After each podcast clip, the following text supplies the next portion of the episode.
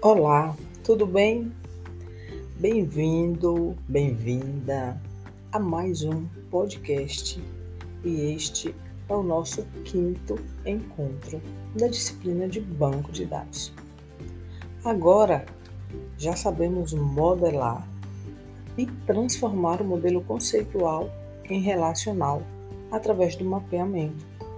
Nesse podcast, vamos abordar uma das fases mais importantes de um projeto de banco de dados, a normalização. Essa etapa do banco de dados é baseada no conceito de forma normal, que basicamente consiste em uma regra que precisa ser obedecida em uma tabela até ela ser considerada bem projetada.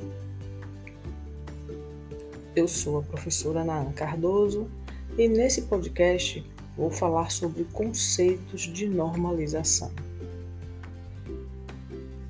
Segundo Reuser, autor do livro Projeto de Banco de Dados, muito conhecido nesta área, a engenharia reversa de arquivos é um processo que permite obter um modelo lógico relacional a partir do modelo lógico de um banco de dados não relacional. Este processo permite que se execute a engenharia reversa de qualquer conjunto de dados para os quais se disponha de uma descrição, como documentos, arquivos manuais, arquivos convencionais em computador ou bancos de dados gerenciados por um SGBD não relacional. Baseado nessa teoria, para este processo é utilizado o conceito de normalização que é uma técnica que objetiva eliminar redundâncias de dados de arquivos.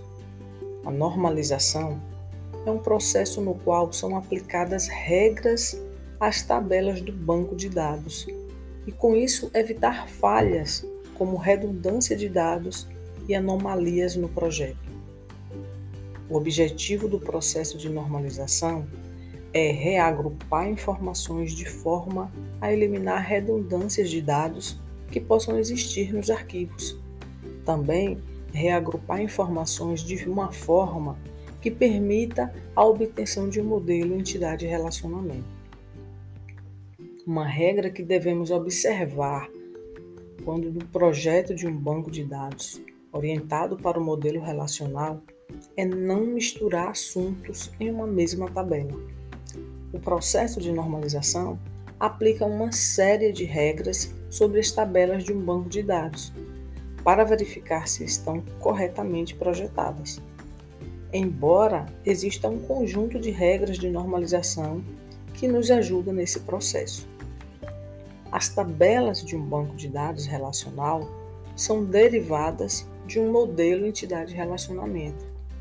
E muitas vezes, nessa derivação, acontecem muitos problemas de performance, integridade e também de manutenção de dados.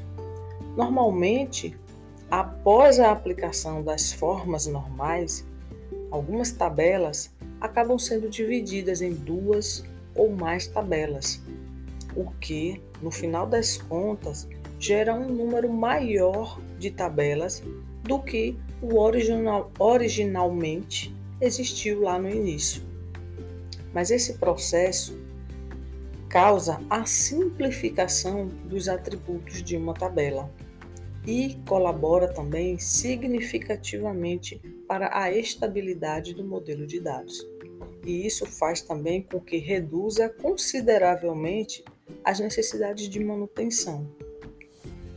Neste encontro, vamos entender e aprender todo o processo de normalização por meio de exemplos para sua aplicação. E esse podcast foi baseado no livro Banco de Dados, Teoria e Desenvolvimento, do autor William Pereira Alves, lá do ano de 2020. Eu vou ficando por aqui. Já aproveita que você se empolgou com esse assunto, corre para ler o texto. Ah, depois aproveita e responde também às atividades diagnósticas que já estão disponíveis para você. Eu vou ficando por aqui e até mais.